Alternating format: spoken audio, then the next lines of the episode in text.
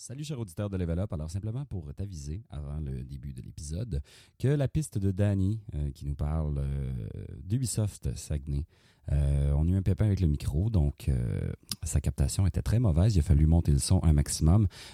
pour une écoute plus confortable, mieux entendre Danny, je vous conseillerais d'écouter l'épisode avec des écouteurs. Sinon, c'est pas plus grave, vous devriez quand même entendre Danny.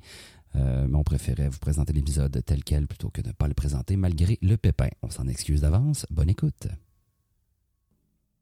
Bienvenue à Level Up, ton podcast geek. Alors, ici Antoine Rivanin, a.k.a. Détective Nolin, et je ne suis pas en compagnie ce soir de Joe Côté, a.k.a. Joe Coco, euh, qui me donne la parole d'habitude parce que ben, euh, je suis au Saguenay et euh, faute de, budget de la production, ben, on n'a pas pu envoyer deux personnes au Saguenay faire les entrevues. Alors, j'y suis allé seul, mais ça tombe bien quand même parce qu'au lieu d'être deux avec deux invités, en fait, on est quatre. On va avoir Émile Fortin et Nicolas Filion-Lalancette. Salut les gars de chez euh, Snowcone Games. Ça va les boys? J'ai également euh, Alexandre Boudreau de Stratéolab et euh, Monsieur Danny Savard de Ubisoft Saguenay. Alors, ben, salut les gars. Merci de participer à cette émission spéciale où on va jaser en fait jeux vidéo et nouvelles techno parce que Stratéolab, c'est ça, vous êtes vous êtes pas dans le jeu vidéo à proprement parler, mais plus dans on va dire nouvelles technologies en fait, réalité virtuelle, réalité augmentée également. Euh, et les gars, Snowcone se trouve à être compagnie de jeux indie, euh, votre propre boîte. Danny aussi, tu fait dans, le indie avant d'être chez Ubisoft. Oui, à peu près à moitié de ma carrière, c'était de l'indie. Bon, ben, excellent. Fait qu'on va parler également de ça et euh, d'Ubisoft Saguenay qui a ouvert l'an passé, si, je ne m'abuse. Oui, c'est ça. À la bonne heure, eh bien, tout le monde, c'est un départ pour Level Up.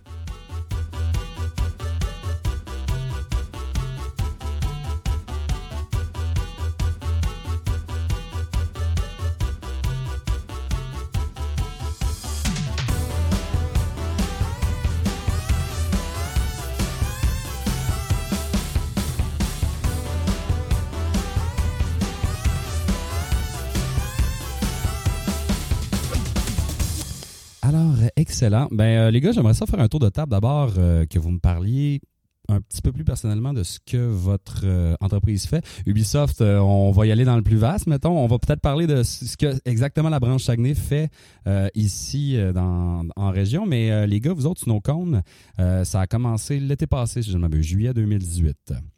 officiellement, oui. En fait, on a commencé, on a fondé notre compagnie en juillet 2018. Par contre, euh, de façon plus vague, on a quand même collaboré au cours de toutes nos études, surtout universitaires.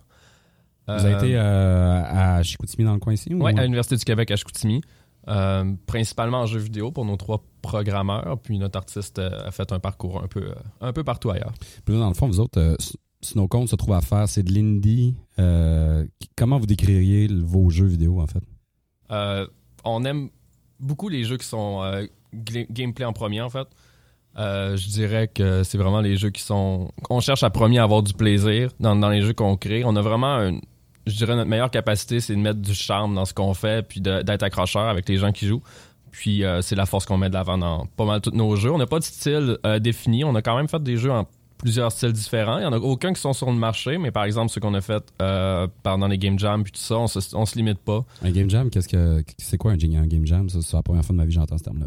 Ben, un Game Jam, c'est carrément un, concours euh, euh, de développement de jeux vidéo en 48 heures. Donc, c'est de quoi qu'on fait rapide. Euh, on, fait comme une, petite shot de jeu finalement qui, va, qui va compresser un petit peu tout notre, notre ce qui nous représente dans un jeu, puis notre créativité pour, pour faire un, un, petit bébé rapide, mais qui est, vraiment le fun en général. C'est un peu l'équivalent d'un. Il y a un peu ça qui existe en cinéma, le kino, en fait, qui sont des espèces de. Les, gens ont un défi de 48 heures pour créer un, court-métrage d'une quinzaine de minutes. On parle un peu de la même affaire, mais jeu vidéo. Je pense que ça peut être une très grande ressemblance. OK. Puis euh, vous avez jamais travaillé dans un autre. Ben là, vous êtes chez Stratéolab euh, en collaboration, en fait, sous-traitance, j'imagine, ou employé à temps plein, Alex, euh, le patron, comment tu décrirais ça?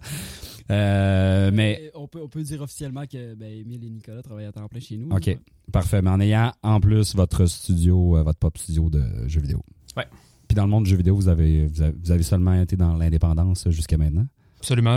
on, a tout simplement euh, rentré chez Strateo puis travaillé on the side sur notre, notre compagnie de jeu à part. All right.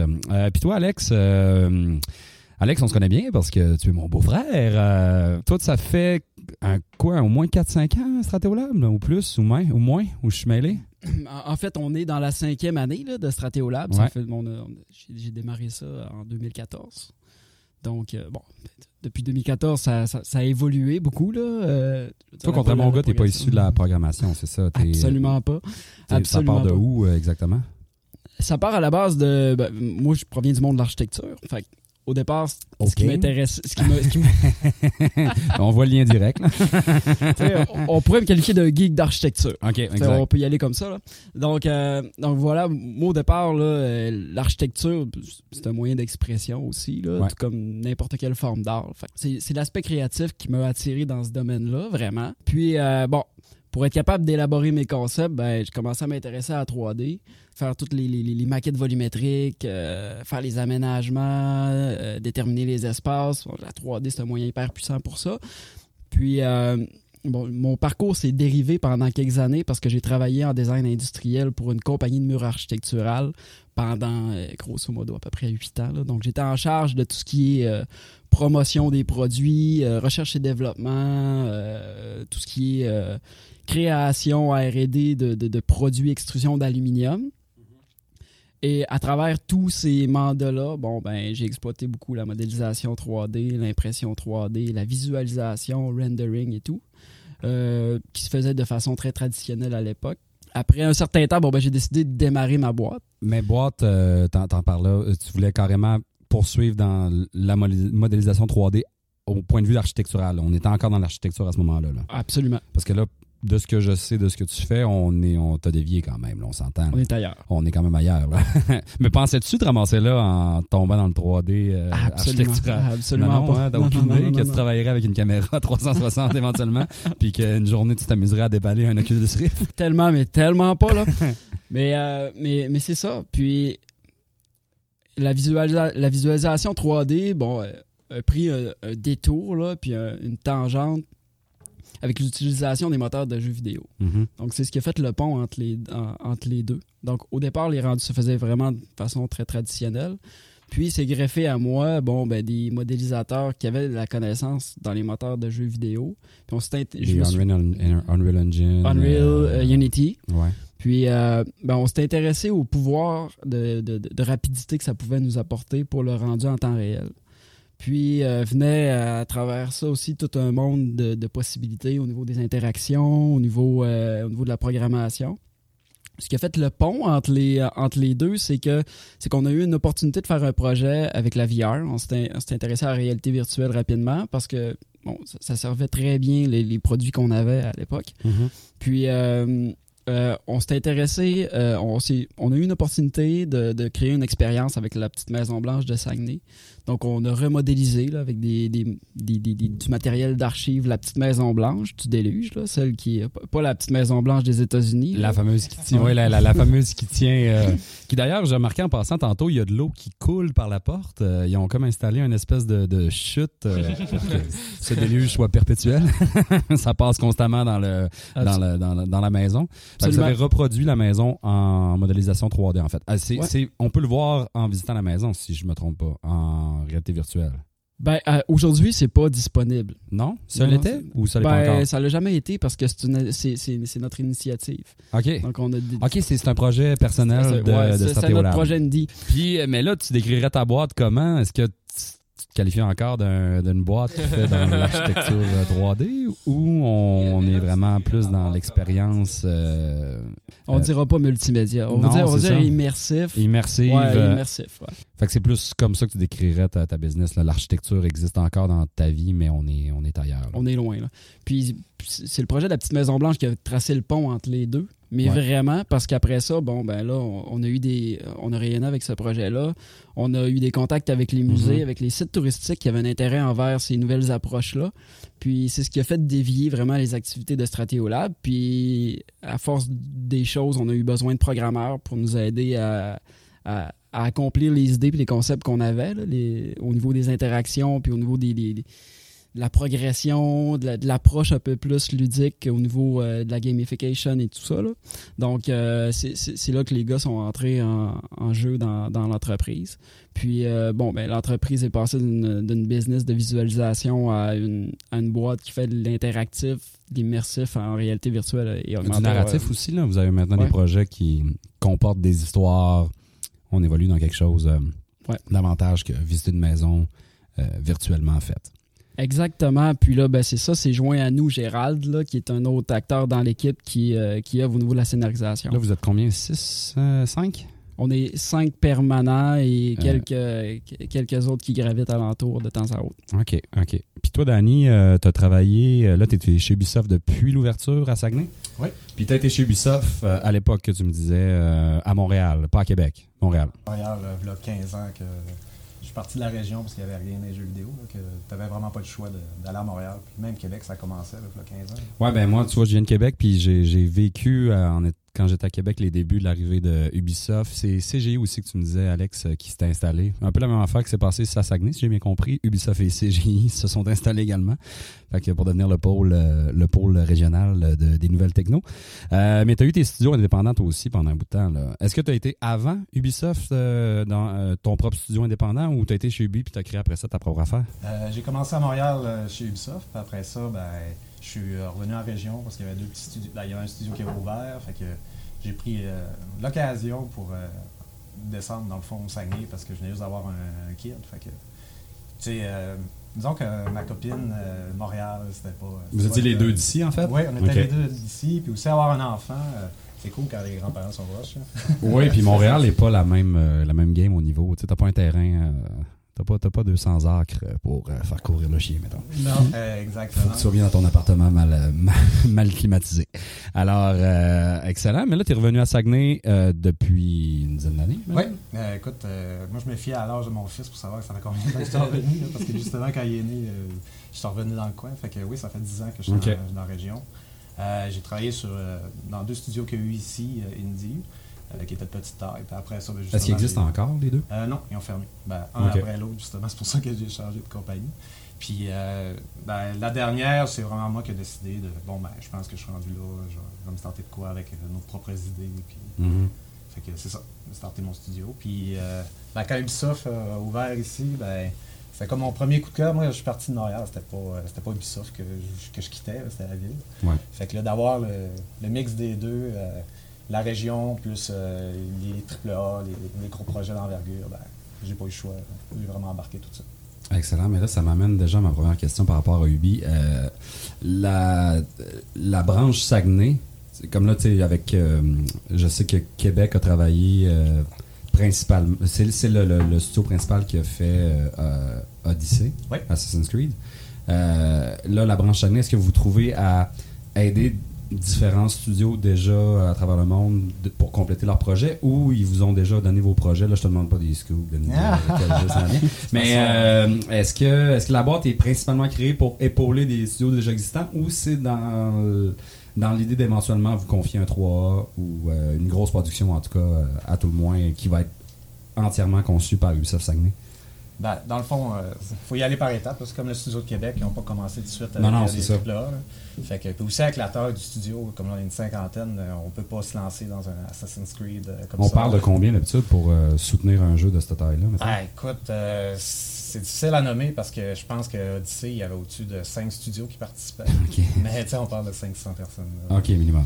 Fait que, on n'est pas encore équipé pour starter ça à Saguenay, mais oui, on fait des collaborations. Justement, Odyssey, on a du monde qui a travaillé dessus. Là, dernièrement, ils ont sorti euh, un tool pour faire des, euh, des quests dans.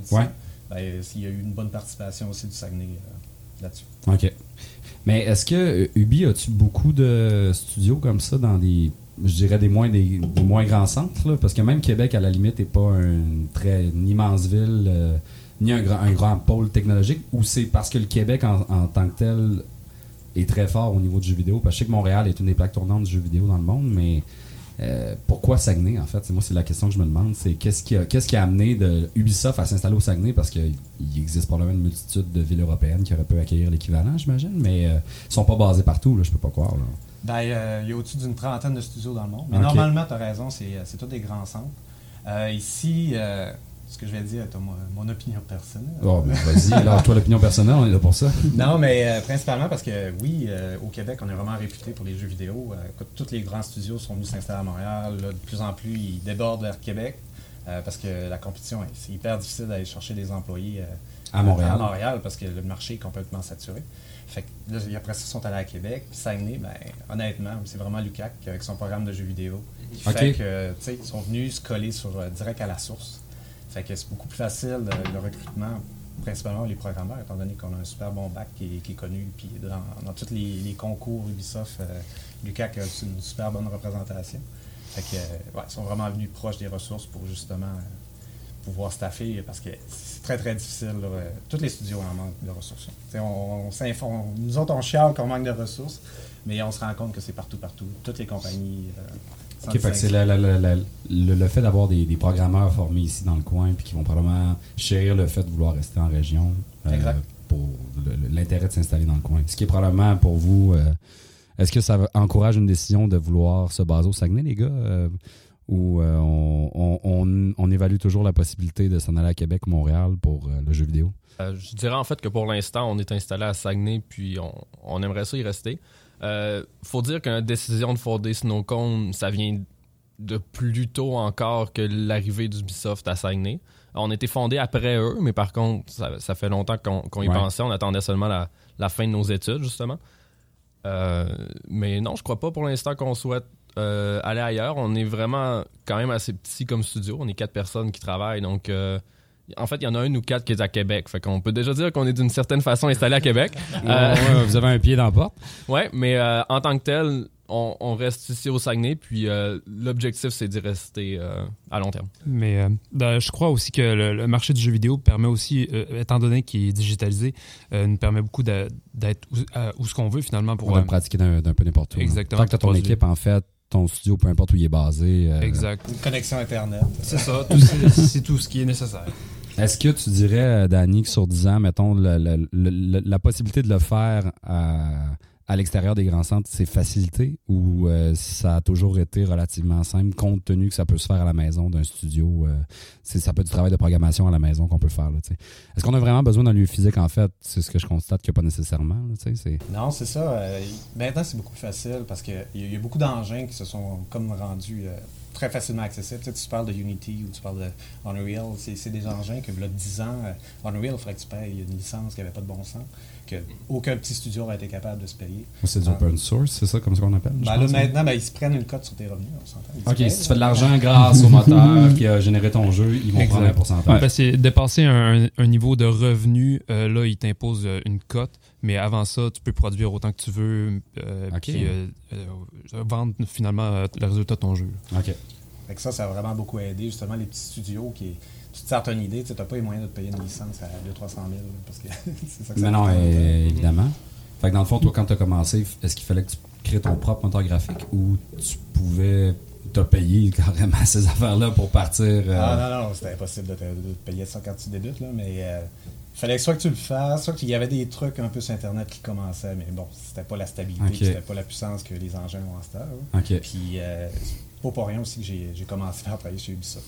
Ben non, ça je peux comprendre. Euh, c'est pas la même game. Puis euh, les gars, dans le fond, euh, pour vous, dans le fond, le, fait de s'installer à s'installer à Saguenay représente pas nécessairement un, un, inconvénient comme tel dans ce que vous faites, dans le genre de ce que vous faites. Absolument pas. En fait, ça, ça nous empêche aucunement de produire ce qu'on fait.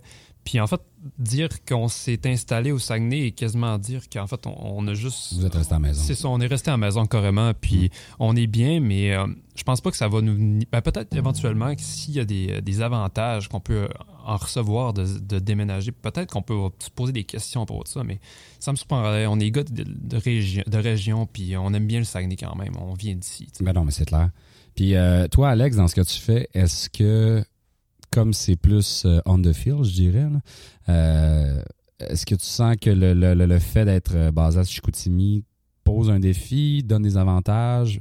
je sais que, hum, mettons, mettons qu'on pour juste pour situer les gens, ce, que vous faites se compétitionnerait avec quoi si vous étiez à Montréal, mettons? Quel genre d'entreprise, quel genre de business fait un peu ce que vous faites? Ou vous êtes tellement unique que ça y a, tu peux pas me donner d'exemple, mais tu comprends-tu ma question, ce que je veux dire? Oui, ben, il, y a beaucoup, il y a beaucoup d'agences de, de, de, de, business, de, petites boîtes créatives qui font le même travail que nous autres dans la grande métropole, puis à Québec aussi. En région, on a l'avantage d'être les seuls. Dans les Pour l'instant, ouais.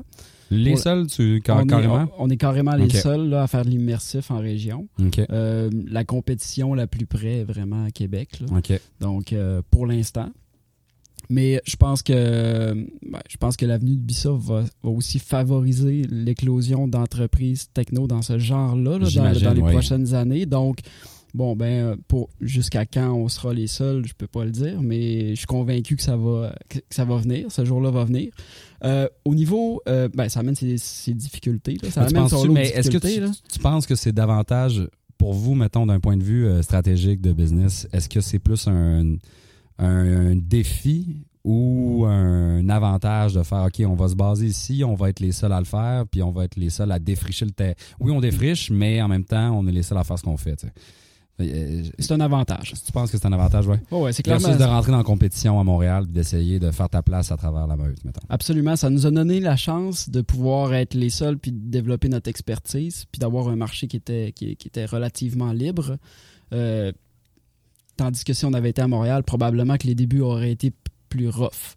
La courbe d'ascension aurait cependant été plus, plus, plus rapide, sauf que, sauf que la, demande fait en sorte qu'aujourd'hui, bon, on a une courbe de croissance qui est, suffisamment grande pour continuer à, évoluer. Puis, bon, ben, les projets de, l'extérieur viennent d'eux-mêmes maintenant parce qu'on s'est fait une réputation, puis euh, on, on, a été en mesure de, le faire parce que euh, c'est ça, le marché nous l'a permis rapidement ici. Là. vous avez fait récemment. Vous allez présenter en, au mois de jan, juillet? Euh, rappelez-moi la municipalité, excuse-moi. Héberville.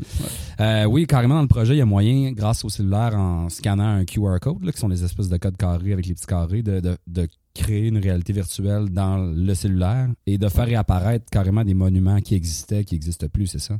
Exactement. La réalité augmentée, en fait, là, euh, ça, ça, nous permet justement de faire apparaître l'immontrable dans l'immédiat. Donc, de, de, faire vivre des expériences aux touristes qui vont pouvoir euh, avoir de l'interprétation sur des sites euh, sans avoir de guide nécessairement ou d'avoir accès à une brèche dans le passé, de voir des bâtiments qui n'existent plus, qui étaient là autrefois. Euh, puis euh, ça, les gars peuvent en témoigner. Là. On a maintes et maintes projets dans, dans, dans, dans cette orientation-là. Puis c'est c'est super, ça c'est un créneau qui est super le fun, puis qui vient combler aussi un vide dans le marché que, que les grosses entreprises n'étaient euh, pas capables de combler parce que les budgets étaient trop, étaient trop élevés. Si on pense par exemple à des, à des Moment Factory de ce monde qui vont qui vont euh, demander euh, des, des, des, extrêmes gros budgets, qui vont, oui, offrir un brand puis une valorisation, mettons, au site touristique, ben, toutes les petites municipalités n'ont pas accès à ça. Donc, nous autres, c'est vraiment ce,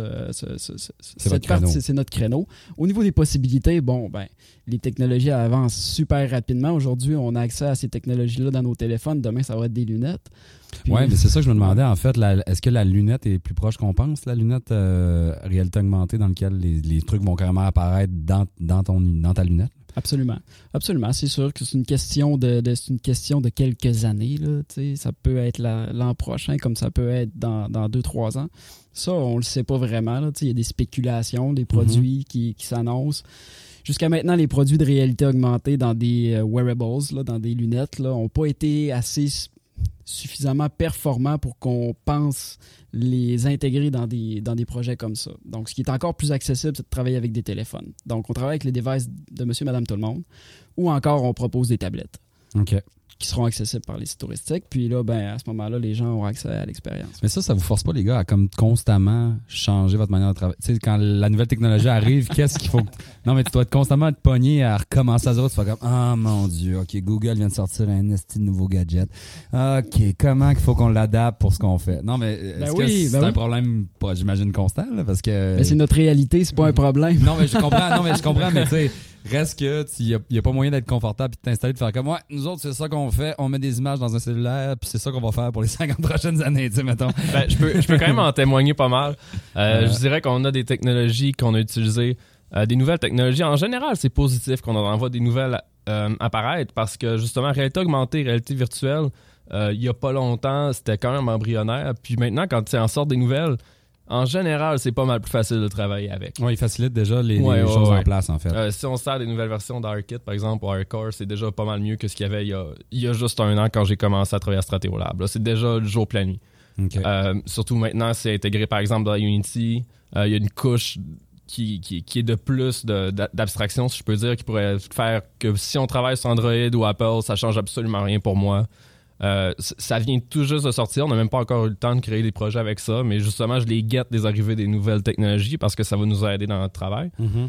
Euh, par contre, des fois, c'est un peu l'inverse. On, on, essaye des technos, puis euh, ça fonctionne pas aussi bien qu'on l'aurait voulu. Ou ça meurt éventuellement parce que finalement, c'était pas la bonne affaire. Ça, vous avez dû avoir passé des affaires que tu fais, ah, finalement, ça, ça a juste pas eu d'avenir. Allô, la télévision 3D. Ouais, c'est ça. c'est sûr que c'est de l'apprentissage, mais on est là pour ça si on n'aimait pas ça, on irait. Euh, on, serait pas chez Stratolab. Non, c'est ce qui est c'est ce qui est super de permettre de, donner des produits qui sont, comme exclusifs aux clients. C'est il euh, n'y a pas beaucoup de place qui pourrait le faire. Mais là, je voudrais aborder la VR. Euh, avant, juste se rappeler au public s'il y en a qui. Parce que là, on parle de réalité augmentée et réalité virtuelle. Augmentée, on parle de, mettons, ce que Pokémon Go faisait, le faire apparaître un élément dans une. Tu filmes avec ton cellulaire l'espace, mais dans l'espace apparaît un élément qui est comme euh, à l'échelle, superposé, euh. superposé exact. C'est le parfait exemple. Réalité virtuelle, on se met une lunette sur la tête puis on rentre dans un univers qui est autre. Immersif complètement. Euh, là, la VR a intégré le monde du jeu vidéo depuis quoi, au moins 3-4 ans à peu près. Est-ce que qu'est-ce qui va arriver avec ça? Est-ce qu'on, est-ce que vraiment ça va prendre la... Parce que moi, je trouve l'expérience agréable, mais sur le long terme difficile. Est-ce que, d'après vous, la, le jeu vidéo va vraiment se développer autour de la VR? On parle vraiment d'un gadget à côté, puis que les deux vont. Ça, va, ça, ça sera pas. C'est-tu le futur du gaming ou on est mm. plus dans un gadget puis le gaming va rester le gaming? Ben moi, je pense que ça peut cohabiter. Euh, par contre, le VR, je, dois avouer que ça fait, ça fait juste évoluer, puis ça fait juste se perfectionner. Donc, euh, je pense qu'on peut pas retirer la même chose des jeux vidéo normaux euh, de ce que, ce que le VR nous apporte. Donc, je crois juste que ça, va, ça risque de cohabiter éventuellement presque être dans tous les, toutes les maisons. Non, c'est ça, absolument, parce que, tu sais, dans un jeu avec du VR, il, faut que ton concept il soit différent. Il ne faut pas que ce soit un jeu standard. Où tu peux, faut que tu proposes une expérience qui est propre au VR. Exactement. Puis tu sais, présentement, les inconforts que tu parles, justement, tu quand tu fais du VR, à un moment donné, tu viens fatigué, là, puis ton cerveau à longue de, de, comment je peux dire ça les stimuli euh, sont trop intenses. Il n'y a pas un terme d'ailleurs pour ça, euh, l'espèce de sickness qu'on ressent. C'est le motion sickness. Motion sickness, c'est ça. Exactement. tu sais, euh, comme chez Ubi, il y avait, il avait sorti un jeu, c'est Eagle Slide. Puis, tu sais, c'était un aigle, tu voles. Puis, tu sais, il a fallu énormément qu'il travaille sur des, des, trucs pour rendre ça moins, euh, moins difficile pour euh, la, durée. Tu sais, comme par exemple, tout ce qui est à l'extérieur du champ de vision, là, euh, c'est d'éviter le plus possible de mouvements là-dedans, éviter les mouvements rapides, ce genre de choses-là. Puis, quand tu simules énormément de mouvements à l'intérieur, ben là, ton cerveau, lui, il, comprend pas. Là, Il voit que tu bouges, mais ton corps, il bouge pas. Fait que c'est pour ça que, justement, le sickness, il embarque. Parce que ton cerveau, il dit non, ça marche pas. ça, bouge, mais moi, je, suis quand même. C'est exactement le même, même, même euh, phénomène que le mal des transports. Sauf à l'inverse. Parce que, parce que là, c'est une discordance entre les, les, les récepteurs de mouvement, les capteurs de mouvement de ton corps. Fait que quand tu es en voiture, puis que tu bouges, puis que, puis que tu regardes, tu lis un livre, par exemple, bon, ben, tes yeux sont en mode statique, mais ton oreille interne, elle bouge constamment. En VR, c'est le contraire. Ton oreille interne est statique, donc elle est stable, puis tes yeux, eux, sont hyper stimulés. Fait que ça crée le même genre de mal de cœur pour cette raison-là. OK. Comme quand on fait du tapis roulant, là, puis une fois que tu arrêtes, tu as comme l'impression de continuer à avancer. Même combat. C'est le cerveau qui est en même affaire, pareil, pareil, pareil. Euh, je reviendrai au, niveau du, euh, du jeu vidéo euh, indépendant.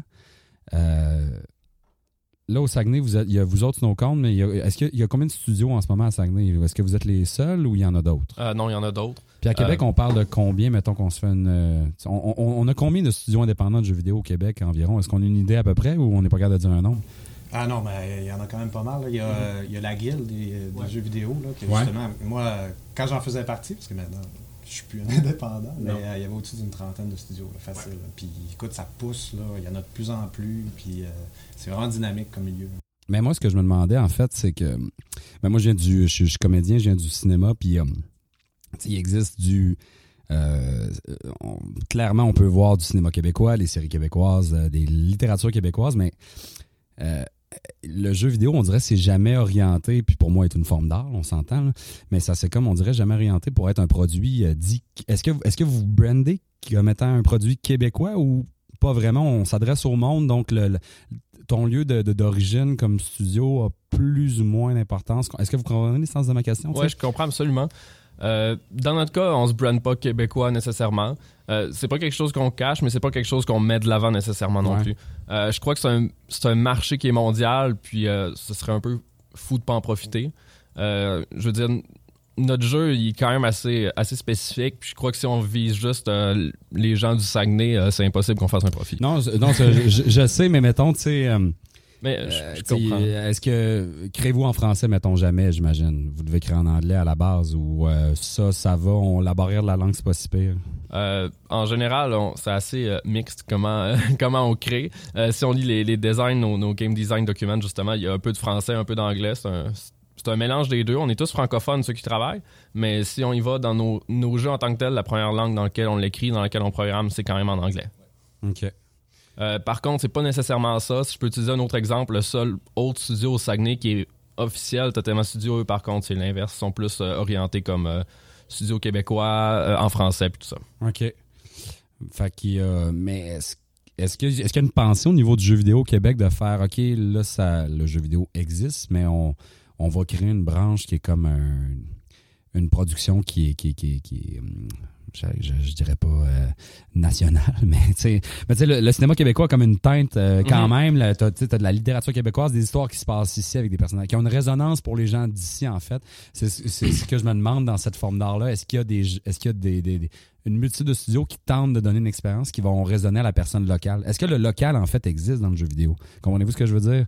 sais mettons, euh, les rockstars de ce monde ont créé un jeu qui se passe à qui, oui, va se passer à LA, mais ça va être pour la terre entière. C'est pas pour que les gens de l'île se reconnaissent, sont comme Oh mon Dieu, c'est ma rue, c'est là que je roule. Comprenez-vous ce que je veux dire? Euh, est-ce que, mettons chez Ubi, est vu qu'il y a trois studios au Québec, est-ce qu'il y a une pensée de créer un produit qui parle aux Québécois ou plus ou moins? Pas obligé, non, Non, ben, chez Ubi, c'est sûr qu'ils visent le marché mondial. Oui, c'est ça. la grosseur que ça donne. Mais euh, il y a des studios qui l'ont fait vraiment avec une teinte québécoise. Euh, je me rappelle, me rappelle plus des noms, là, mais il y en a un, c'est un studio canadien. Euh, eux, le, jeu, c'est un mode survie euh, mhm. directement dans, l'hiver. Ah oui, chez Kona, ça s'appelle ça. Kona, ça se peut-tu? Mais je me demande si c'est pas en c'est pas au lac ou au Saguenay. Ouais, c'est pas dans la région, ça. Oui, je pense qu'ils en ont. Mais, Kona, c'était un, un autre affaire, Kona, de ce que je parlais? Je pense que oui, mais c'était très mis de l'avant que c'était les Lands du Québec, puis euh, au nord d'ici. OK. Puis il y a aussi un autre que c'est comme un jeu de détective, ça, ça, se passe dans les années 50, genre, je me rappelle plus exactement, mais c'est au Québec. Là. Puis il y a des références, là, quand tu vois le jeu, puis euh, tu viens d'ici, tu vois les références, tu fais OK, ils sont vraiment au Québec. OK. Mais c'est pas nécessairement comme ça, s'adresse au monde, le jeu vidéo. Ben, ce que je pense, c'est que le jeu vidéo, la différence avec le cinéma, c'est que euh, au cinéma, beaucoup euh, de notre nationalité déteint dans, dans, la forme d'art, la forme d'art résultante. Tandis que le jeu vidéo, c'est différent. On, ne se prend pas nécessairement pour des Québécois pour faire nos jeux. Euh, on, fait juste produire ce qu'on fait. Donc, c'est assez difficile de, déduire qu'on est Québécois juste en voyant le jeu. Tandis qu'on voit un, du cinéma québécois, on le voit tout de suite. Il y a peut-être aussi le côté narratif, dans le sens où euh, il, y a Une, distinction entre un jeu que tu joues pour l'expérience gameplay versus l'expérience narrative. Ouais, même si je peux donner un exemple, euh, l'an dernier, qui est si je me trompe pas, le jeu indépendant le plus gros qui est sorti au Québec, qui est de Messenger. Euh, en fait, j'ai joué au jeu, je l'ai apprécié, j'ai vu plein de critiques. Puis c'est après que j'ai appris qu'il était québécois. Je savais même pas que c'était créé ici. Mais tu sais, en même temps aussi, c'est que les jeux vidéo, ton terrain de jeu est pas mal plus large que, mettons, au cinéma. Que tu veux pas. T'es comme limité par euh, le monde réel, si on pourrait dire. Tandis que les jeux vidéo, tu un Candy Crush, il n'y a aucune référence à rien. Non, non, c'est ça.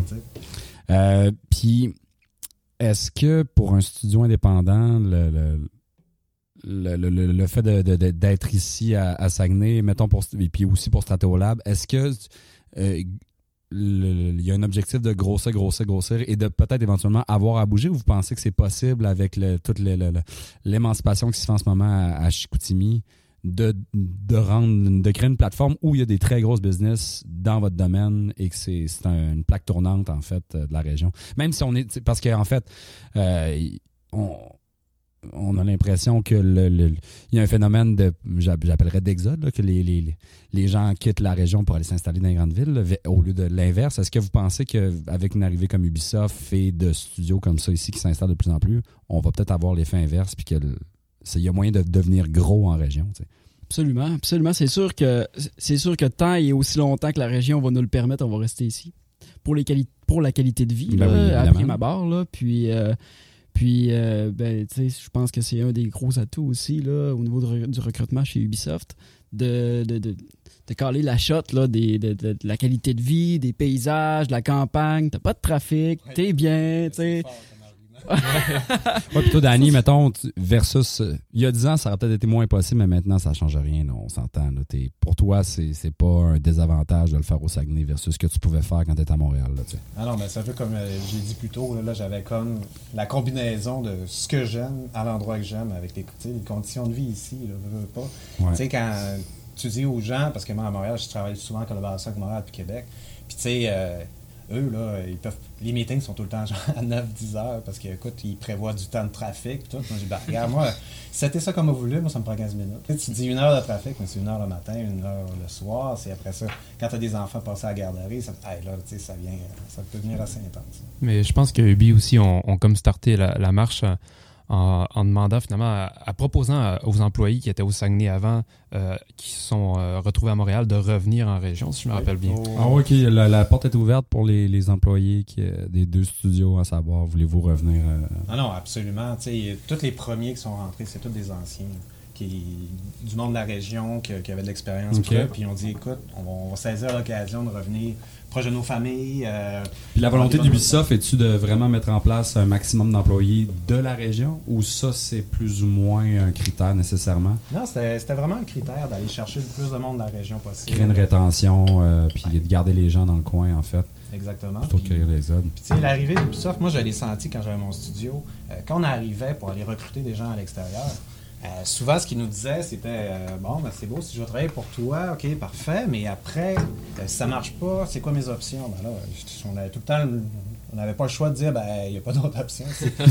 Déménager. je pense que l'arrivée d'Ubisoft, ça va amener du monde. le monde, après ça, tu sais, il n'y a personne, quand tu rentres chez Ubisoft, il n'y a pas un contrat qui dit là t'es obligé de rester là à vie. Fait, à Montréal, ça a fait ça. Il y a beaucoup, beaucoup d'ex euh, d'Ubisoft qui ont starté plein de startups, plein de, petits studios indie. Puis je pense que ça va amener une, vibe qui fait que ça va être plus facile d'attirer du monde parce qu'il va y avoir d'autres mondes à côté.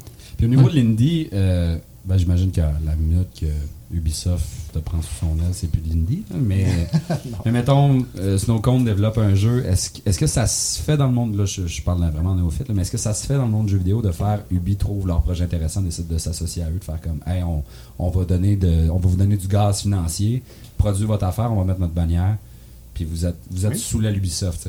Oui, oui, ça se fait. Il publie des jeux de d'autres studios. Puis aussi. Euh, Mais le, studio comme tel garde sa forme d'indépendance, si on veut. Il peut après ça reproduire ses affaires. Ils ne deviennent pas liés automatiquement. Si compte peut produire un jeu avec Ubi, il peut ça faire ses affaires, j'imagine. Exactement. C'est ce qu'on appelle un publisher.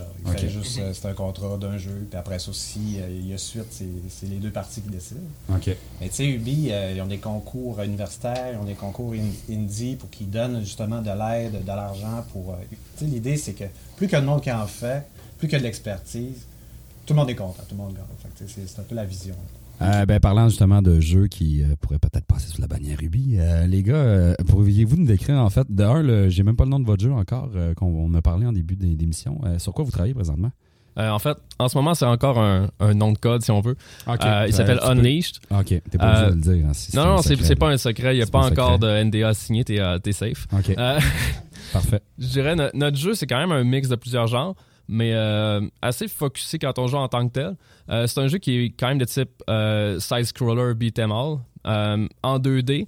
Il y a beaucoup de jeux qui existent dans ce style-là, qu'on voit souvent les personnages qui se déplacent de haut en bas. T'as-tu des exemples, mettons, juste pour des références existantes déjà? Je dirais qu'il y a beaucoup les jeux de Vanillaware qui existent comme Modern Sphere et tout ça, qui sont relativement similaires. des fois, d'autres jeux beat'em all comme Scott Pilgrim vs. The World, des choses comme ça. OK quand même assez, euh, assez spécifique, mais justement, ce qu'on trouve qui est un peu déplorable, c'est qu'il y a moins de jeux ce temps-ci qui sont dans ce style-là. Euh, on a mis beaucoup d'éléments aussi de progression de personnages qu'on trouve qui sont manquants à ce style-là en général. Donc, d'avoir des habilités qui vont évoluer au fil du jeu, Mhm. mais quand même d'avoir une possibilité de jouer en coopératif avec tes amis. Puis, euh, ça, mettons, là, quand tu produis un jeu indépendant comme ça, euh, c'est quoi le timeline? La mise en marché aussi, comment ça fonctionne? Est-ce que, est que vous êtes hébergé par, mettons, est-ce que tu te ramasses sur, voyons, c'est quoi la plateforme de, de vente de jeux? Steam ou, ou, mettons, tu veux te ramasser sur la bannière Stadia éventuellement ou carrément tu, tu- toi-même diffuses ton propre jeu? Comment ça marche la diffusion d'un jeu vidéo indépendant? Euh, en fait, il y a quand même beaucoup de possibilités selon si on sort sur mobile, console, PC. Euh, nous, pour l'instant, notre jeu, on se travaille seulement sur PC, mais euh, on travaille d'une manière à ce que si on veut le porter sur les consoles, éventuellement, ça va être possible de le faire. Euh, par contre, il faut payer les, les- les développements, le temps de le Ouais, faire, tout c'est ça. ça. ce qui est plus difficile dans notre cas, surtout qu'on roule sur un budget de pratiquement euh, 0 dollar. C'est parfait, Euh, faut je, se je le comprends complètement ce genre Non, de budget. Exact. Ben, c'est- en même temps, c'est c'est vraiment un gros avantage euh, parce qu'on travaille à temps partiel, puis euh, justement, ça nous donne. On est moins strict dans les deadlines pour ça, justement. Euh, mais pour, la, pour ce qui est de la diffusion, év- éventuellement, on veut trouver un publisher parce que je crois que le marketing, c'est souvent ce que les gens ils sous-estiment dans un jeu indépendant. Puis pourtant, c'est tellement important. Euh, Il y a plusieurs possibilités comme Steam, justement, mais des fois, il y en a qui sortent directement, par exemple, avec Ubisoft sur, euh, sur Uplay ou euh, même des fois des deals qui se font avec Epic Games. Eux, je sais que si tu sors sur leur store, tu as, un temps d'exclusivité, mais ils te payent garantie, par exemple, 50 000 copies. Même Ok. si tu en vends 15 à ta famille, ils te donnent l'argent pour 50 000. Fait que c'est quand même. En général, les gens refusent pas. Puis dans la mort, il y a moyen quand même de, de rentrer dans ses sous, de vivre de ça, en fait. euh, ou, ou, mettons, c'est faut, faut avoir en tête, de- comme un comédien, d'avoir un side job pendant un bout de temps. Euh, en- en- dans la création d'un jeu, de faire, ben, je vais prévoir quand même de, de travailler ailleurs aussi parce que le jeu vidéo va pas nécessairement me rapporter comme, comme les musiciens de ce monde et autres artistes.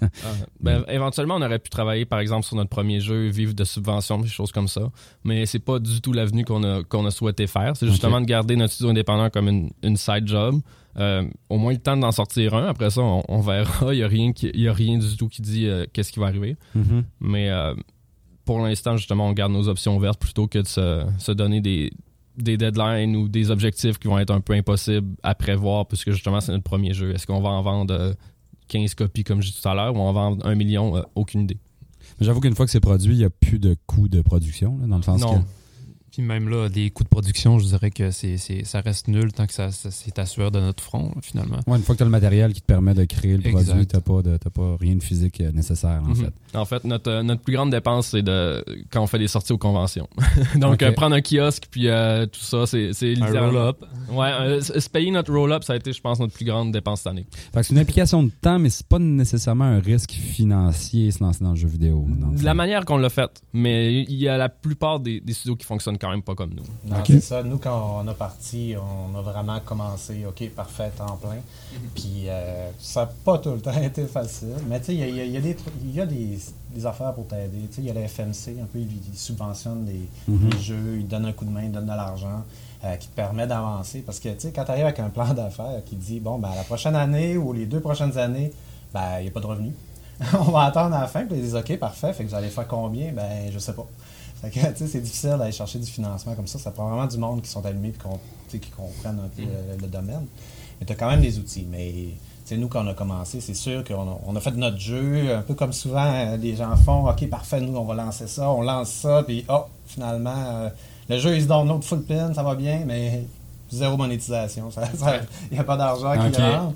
Fait que là, à partir de ce temps-là, ben on a comme fait, OK, parfait. Fait qu'on a commencé à faire des contrats avec d'autres studios que du, du outsourcing, dans le fond, parce qu'on n'avait pas le choix. Là, il fallait, Du, fallait euh, du outsourcing, qu'est-ce que tu veux dire exactement, en fait? Ben, c'est souvent des studios qui ont beaucoup de travail à faire, qui Ok. n'ont pas la main d'œuvre. Fait que dans ça, là, il y a donné à contrat. C'est de la sous-traitance pour ouais. faire, on a besoin que vous fassiez ça pour notre jeu. Exactement. Vous le faites pendant un bout de temps. Puis étant donné que ça faisait un bout quand même qu'on roulait dans l'industrie, on avait des contacts qui nous ont permis de dire bon ben parfait, euh, faites-nous euh, telle partie du jeu, ça, on va vous donner un petit montant. Fait que là, ça payait le loyer, ça payait les, les employés. Souvent, en temps de boss, ben, tu payes des employés, puis ce qui reste, ben, tu dis bon ben parfait, moi, ce mois-ci, euh, je me paye pas, mais sinon, euh, c'était des up and down, mais au final, oui, tu peux en vivre quand même. Il faut que tu sois prêt à, tout mettre sur la table et dire, c'est sûr mais là, tu peux en vivre comme créateur, on s'entend, pas comme programmeur. Il y a moyen d'être employé, mais là, tu parles vraiment de comme étant générer sa propre boîte et oui, Je pense, j'ai un petit point là-dessus. Vas-y, mon Puis, on parlait tantôt des, euh, des difficultés en région. Mais je pense que le financement, ça fait partie aussi de, de, la réalité. Là. un avantage? ben non, c'est pas, pas un avantage parce que c'est l'accessibilité au financement dans ce genre de projet-là. Ils vous considèrent plus à risque, donc ils vont pas ben, financer. Absolument. Ben, c'est une communauté qui de financement qui est euh, aucunement habituée à ce genre de projet-là, à ce genre de risque-là. C'est sûr que pour les bailleurs de fonds, c'est difficile de comprendre cette réalité-là, puis de comprendre la valeur que ça peut avoir aussi à moyen long terme. Est-ce que tu vis la même situation avec ce que tu fais qui est comme un créneau un peu différent? Absolument. Ouais. Absolument. Ben, ben J'imagine que ton produit est encore moins simple à, faire comprendre que le jeu vidéo. Le jeu vidéo, au moins, les gens font comme oui, c'est la manette. Là. Mais euh, j'imagine que toi expliqué genre oui, on fait de la réalité augmentée. tu dois avoir des, des, des, sourcils qui se lèvent de temps en temps. Là. Absolument. Mais sur Montréal, ils n'ont pas, ils ont pas cette euh, réalité-là parce qu'il y a une communauté, il y a des sources de financement, il y, a des, il y a de la mobilisation qui se passe. C'est en train de se mettre en place au Saguenay actuellement. Ouais. Mais il y a quatre ans, c'était pas le cas. Parce qu'il y a une mentalité de, de, de, de faire il faut qu'on développe ça si on veut garder une jeunesse euh, dans le coin. Tant qu'à perdre des jeunes qui étudient ici et qui s'en vont après ça, utiliser leurs connaissances pour les développer ailleurs.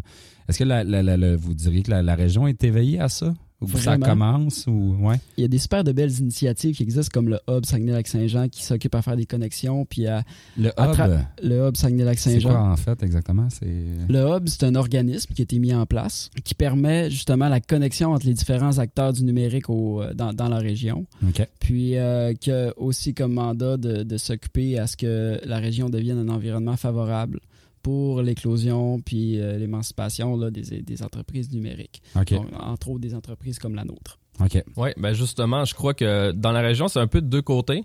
Euh, comme l'a dit Alex, il y a beaucoup le niveau culturel, euh, le niveau digital, le niveau de la production qui veut que ça avance. Mais en même temps, au niveau des institutions financières, puis tout ça, c'est encore, je dirais, plusieurs années en arrière. nous, par exemple, avec Snowcone, on a eu des opportunités, finalistes de concours, puis tout ça. Mais euh, on sait qu'il y a eu des droits de veto qui ont, qui ont été utilisés contre nous parce qu'on est dans le domaine du jeu vidéo. Euh, c'est à ce point-là. Dans les concours, dans le fond, c'était pas des concours de jeux vidéo. Vous étiez avec d'autres entreprises. Exact. C'est parce que le jeu vidéo vous a handicapé, en fait. Euh, ça a été un, handicap au point qu'on était supposé être finaliste puis ils nous ont enlevé de la liste. OK, carrément. il, y a, un préjugé, une certaine forme de préjugé encore, genre, en fait. Oui, mais en fait, il faut dire que dans ce temps-là, les derniers studios indépendants qui avaient été au Saguenay, ils venaient récemment de fermer. Donc, euh, les gens qui étaient aux institutions financières, ben, ils avaient perdu de l'argent avec cette histoire-là, puis ils ont eu un gros, gros préjugé mm-hmm. juste parce que c'était encore, euh, c'était encore euh, frais dans blessure. Ah non, t'as raison. Nous aussi, moi, quand je me suis parti, on en a entendu parler énormément. Sauf qu'à un moment donné, on a réussi d'en trouver un qui était allumé, qu'il il, avait travaillé à Montréal, justement, sur le plateau en développement. Puis il était arrivé ici en région, puis on a fait OK, fine, on a trouvé notre body. Parce que ça a vraiment fait une différence. Parce que c'est ça, à chaque fois, il, euh, c'est difficile à vendre comme produit parce que le matériel, c'est pas que c'est pas une usine que tu as des boîtes qui sortent à chaque jour. Là, fait que, mais c'est, on, ça, on est encore en retard sur ce développement-là. Parce que c'est beau avoir la volonté, mais après ça, quand tu arrives, tu dis bon, OK, parfait, on va le faire, donnez-nous les moyens. Là, ils font Ah ouais, ben, c'est, difficile, c'est dangereux, c'est, pas. pas facile à financer, puis euh, il n'y a pas de revenu absolu euh, au bout de la ligne. Non, c'est ça. Ça rentre pas d'une grille. Puis au niveau de la, puis au niveau de la, de la, de la main-d'œuvre, est-ce que ça. Je sais que là, il y, a, Chicoutimi qui offre un programme en programmation, mais est-ce que euh, Ubisoft a-tu eu du mal à trouver son monde? Ou ça, ça, il y a, suffisamment de gens puis euh, le, marché est déjà saturé ou, on cherche du monde? Est-ce que est-ce qu'il y a de la, de la main d'œuvre des, jeunes ou des, programmeurs? Euh, du monde qui, qui veulent écrire des histoires pour Ubisoft ou peu importe, qui veulent qui, qui, qui, sont là, disponibles, ou faut les rapatrier en région ou le, investir dans nos instituts, nos, écoles primaires, secondaires pour véhiculer le fait que si tu veux, si tu veux faire ça dans la vie, mais c'est maintenant possible de le faire au Saguenay. Euh, ben, il faut investir parce que, tu sais, les programmeurs, parfait, il y en a plein qui sortent ici, mais comme les animateurs, euh, c'est hyper difficile. C'est quoi la différence entre un animateur et un programmeur, en fait? Là, on peut laisser faire cette question épineuse. Vous autres, les gars, vous êtes programmeur. animateur, c'est quoi? C'est, Il va animer les personnages, tandis que le programmeur va faire vraiment les mécaniques de jeu. OK, carrément, OK. Ça va, je comprends pas plus, mais. ça, va être plus rapide de dire ce qu'il y, a en commun entre les deux postes, je pense, pour ceux qui travaillent sur le jeu.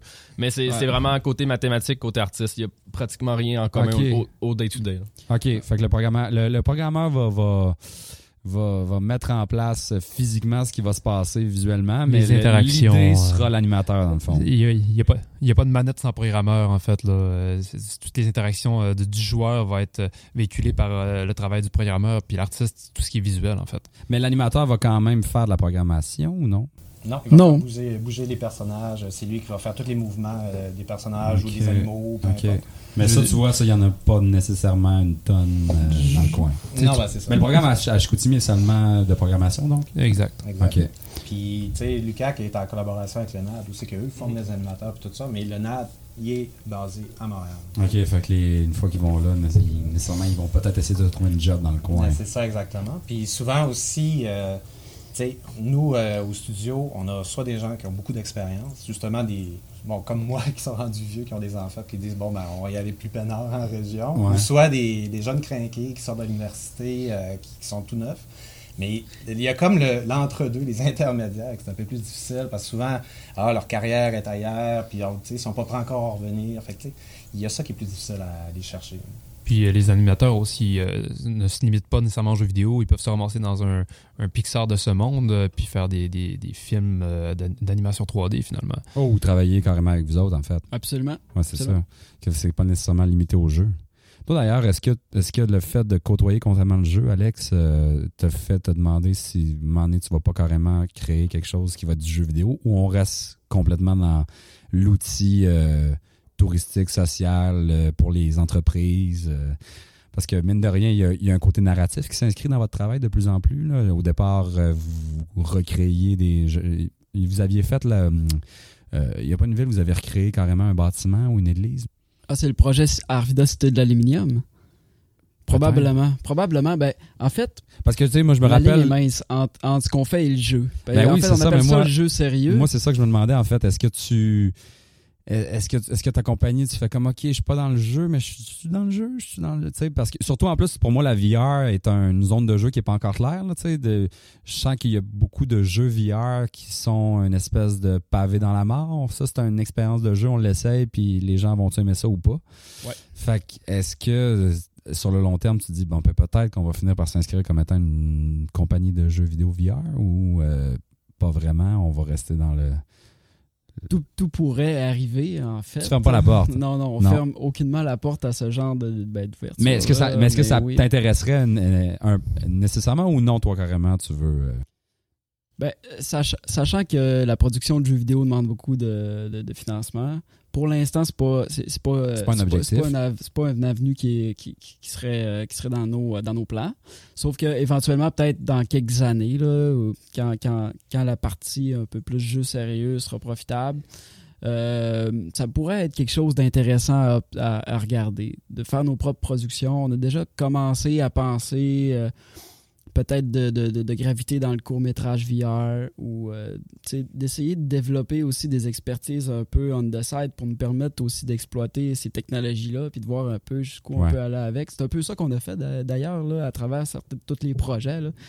Puis, euh, moi, Danny, euh, je sais que c'est la question que tu veux pas entendre, mais est-ce que le, est-ce que le, faire partie d'un grand studio, euh, c'est le retour aux anciennes amours?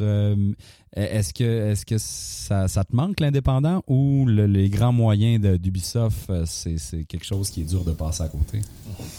Ça dépend de la personnalité, j'imagine, de chacun. Non, puis ça dépend aussi. tu sais, moi, j'avais vécu d'avoir vraiment mon studio, les, prendre toutes les décisions, tout ça, c'est sûr que ça drive et compagnie. C'est vraiment là, c'est intéressant comme défi.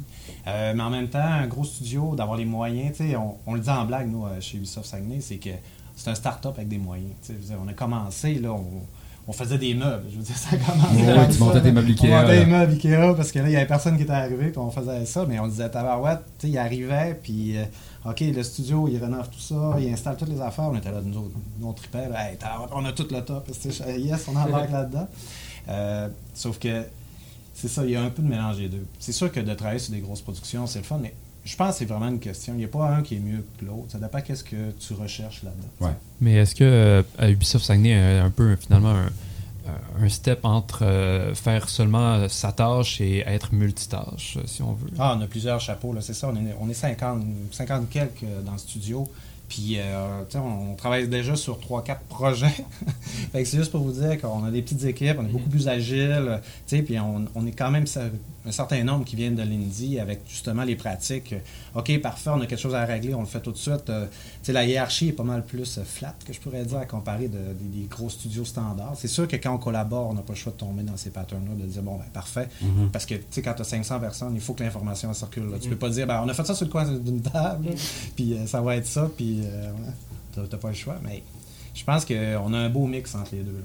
On a tous les moyens, euh, les projets qui sont d'une grosseur Ubisoft ubisoferienne, que je pourrais dire ça. Ubisoft Mais avec la taille d'un petit studio indie, avec, puis c'est très dynamique. on connaît tout le monde, euh, on rentre le matin, on, on jase. C'est pas comme tu sais, veux, pas, quand tu seras dans un studio que 3000 personnes qui travaillent, tu connais pas tout le monde. Puis tu rentres, tu es dans l'ascenseur, tu sais même pas si les gens autour de toi. Ils, 3000, c'est ça à Ubisoft Montréal. oui, ils sont 3000 sur euh, trois sites. Là. Fait que. Ah ouais, ah non, il y a du monde. Là. Puis juste le PEC, qui est le, bâtiment principal, je pense sont 1800. Fait que, oh, ça donne une idée. le principal, est-ce que c'est celui qui est sur Saint-Laurent? Oui. Oui, Saint-Laurent, euh, proche de euh, tous les, les, buildings. Exactement. Euh, puis je vais, je vais poser une question que tu vas répondre. Je peux pas répondre si tu peux pas répondre, mais est-ce que Ubisoft Saguenay a déjà son propre projet? Non, non, non, on n'a pas notre propre projet. C'est comme je c'est une question de taille, on ne peut pas arriver. Mais un jour, éventuellement, c'est l'objectif. De, je pense que oui, moi, c'est ça que je veux. C'est ça que vraiment j'aimerais. Euh, mais il faut avoir une certaine taille, puis aussi, il faut faire nos preuves. On ne peut pas arriver, euh, tu sais, euh, hey Yves, Yves Guillemot, c'est comme le PDG. Yves, donne-nous de l'argent, on s'occupe de ça, fais-nous confiance, on n'a jamais rien fait encore, tu ne connais pas. Ben, oui, puis c'est une équipe qui n'a pas encore nécessairement travaillé à long terme ensemble, j'imagine. Non, exactement. J'imagine qu'il y a une cohésion à trouver en, groupe qui qui d'ailleurs, pour moi, se ressent un peu dans l'annonce de c'est God and Monsters, c'est ça? Oui qui, me semble être une espèce de genre, on vient de faire Odyssey, mais on a, on a comme une idée, voici notre idée, puis Ubisoft a l'air d'avoir fait, ben oui, allez-y. Euh, ah, justement, parce qu'il avait prouvé qu'il était capable de faire des trucs. Ben, ah, Odyssey, oui, puis euh, ça me semble être euh, vendu comme le Zelda-like d'Ubisoft, ce qui pour moi est une très belle bannière à, s'associer à. chercher. Ben ouais, j'ai hâte de voir une belle annonce de l'E3. Mais juste une petite, une petite chose, le fait aussi de travailler en collaboration avec d'autres studios, ben, ça, nous permet d'avoir le meilleur des deux mondes, dans le sens qu'on n'est pas capable de, faire notre propre licence, mais on est capable de travailler sur des licences qui sont vraiment cool. Tu sais, travailler sur Odyssey, on s'entend, c'est quand même un bon trip. Oui, oui j'imagine. on parle d'un projet d'une immense envergure. Euh, j'aimerais en terminant, en fait, euh, si on parle à des, euh, des jeunes de la région qui sont au secondaire ou même au cégep, puis qui eux autres rêvent de travailler dans le jeu vidéo, euh, quoi faire pour soit le faire au Saguenay ou encore ne serait-ce qu'à Montréal. Qu'est-ce que tu fais quand tu veux faire ça dans la vie, travailler dans les nouvelles technologies? Tu, tu viens ici à Chicout euh, faire ton, ton programme en programmation ou il y a. C'est quoi, quoi le chemin de quelqu'un qui travaille dans le jeu? C'est parce qu'on a tous joué aux jeux vidéo quand on était jeune, mais la phase entre le jouer et être l'artisan, tu sais, c'est par où ça passe? Je pense que le mieux à faire, c'est de l'essayer. Il n'y a pas d'âge pour ça. Euh, j'avais 11-12 ans, j'avais déjà des logiciels pour créer des jeux. Puis je Ça existe déjà, ouais. Tu peux, ah créer ça à la maison déjà. Pas besoin de prendre Unreal puis de faire un jeu super compliqué, malgré que c'est ça, mais tu sais, même si c'est du RPG Maker, peu importe, quelqu'un de jeune va faire il va pouvoir créer ses personnages, euh, programmer des petites fonctions de rien du tout, même si c'est juste glisser des éléments ça, va quand même orienter déjà la personne parce que le marché du jeu vidéo est tellement large. On peut pas dire euh, en programmation à Chicoutimi. Peut-être que la personne aime mieux être un artiste, aime mieux faire de la musique, aime mieux être comédien mhm. en, voice acting, peu importe. Euh, je crois que le mieux, c'est de l'essayer parce que ça coûte à rien maintenant de créer d'essayer de, créer un jeu, même si ça, meurt dans l'œuf puis que le jeu il prend une minute de faire du début à la fin. Je crois que c'est la meilleure chose à faire pour quelqu'un qui commence. Ouais. Puis euh, je crois aussi qu'il faut, faut pas oublier que c'est euh, une forme d'art qui, comme toutes les autres, doit être drivée par de la passion. Mhm. Puis c'est minimum ça. Euh, quand même que tu vas travailler chez Ubi, je pense que tu as besoin de la passion quand même. C'est un moteur. Puis je crois que du niveau indie, c'est encore un peu difficile nécessairement se dire qu'on on va starter sans rien, pas nécessairement de financement, pas de salaire. Mais je crois que là, c'est encore plus euh, euh, la, passion qui doit te driver. Euh, tandis que quand tu, embarques dans Ubisoft, je suppose que tu as un petit peu plus de stabilité d'offerte. Fait je pense que les deux voies permettent à la plupart des gens de pouvoir s'envoyer dans le domaine maintenant. Ah, puis tu sais, stabilité ou pas, il faut que tu sois passionné. Il faut que tu aimes ah, oui, absolument. si on était un programmeur qui qui, voyait qui avait pas de passion pour le jeu vidéo, on irait dans la programmation standard, c'est pas le plus payant. programmation standard, t'entends quoi par ça exactement? Ben, Je veux dire programmeur de bureau euh, en tant que tel, faire des applications. Des logiciels. Ok, ouais, ça me passionne, juste ça l'entendre. Exact. ouais, non, c'est ça.